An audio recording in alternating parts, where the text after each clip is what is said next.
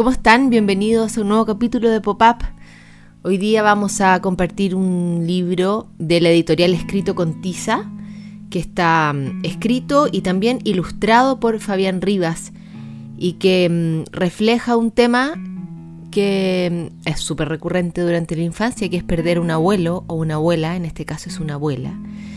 Y sirve como otros libros que hemos revisado acá en Pop-Up, como El árbol de la memoria, para em, abrir conversaciones que son difíciles con los niños, que son tristes para los grandes, que son tristes a veces también para los niños.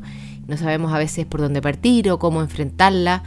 en esas ocasiones muchas veces un cuento, los libros son muy buenos consejeros y muy buenos pavimentadores de camino de conversación con nuestros niños. Así que espero que les sirva.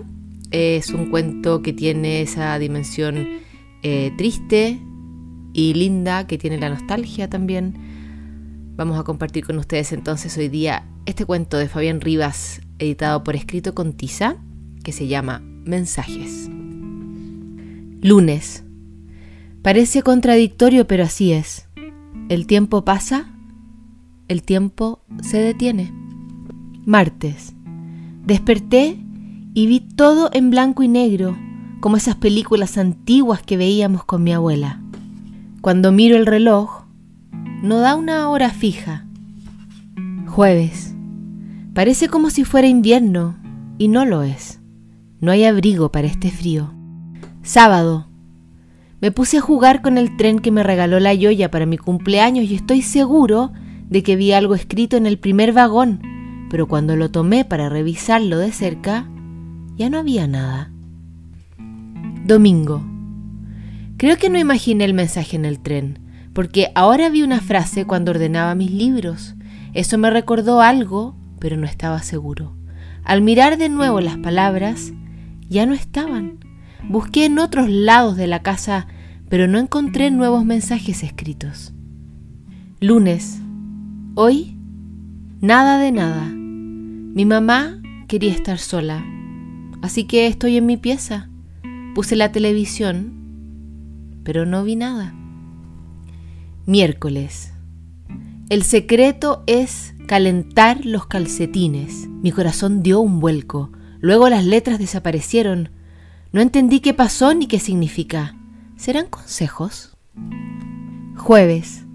Desperté y todo estaba como en amarillo.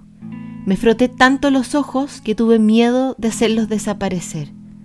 Mi mamá seguía triste. Viernes. ¿Me puede dar pena en la barriga? Sábado. Siento como si estuviera comiendo una torta sin sabor. ¿Es rico?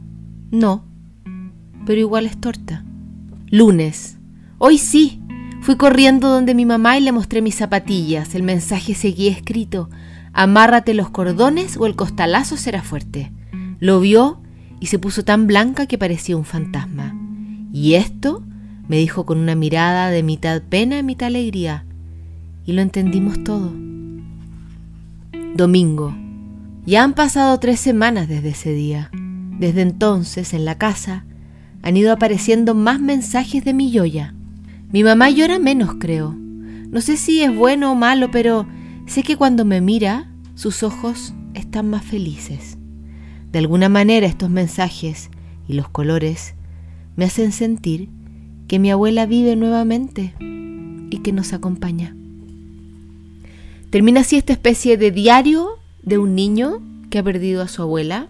Es un libro que se llama Mensajes de Fabián Rivas, editado por Escrito con Tiza y que, como les decía al comienzo, puede ser una buena manera de mm, enfrentar un tema duro y triste con los niños y también nos acerca a los adultos a eh, la manera en que los niños y las niñas tienen de enfrentar naturalmente estas situaciones, por ejemplo, la pena que les puede dar ver a sus papás tristes o mm, eh, recordar a sus abuelos cómo los enfrentan, cómo tratan de aferrarse a sus recuerdos también. Así que recomendadísimo. Mensajes de Fabián Rivas, de Escrito con Tiza, lo pueden volver a escuchar aquí y también lo pueden buscar en escritocontiza.cl.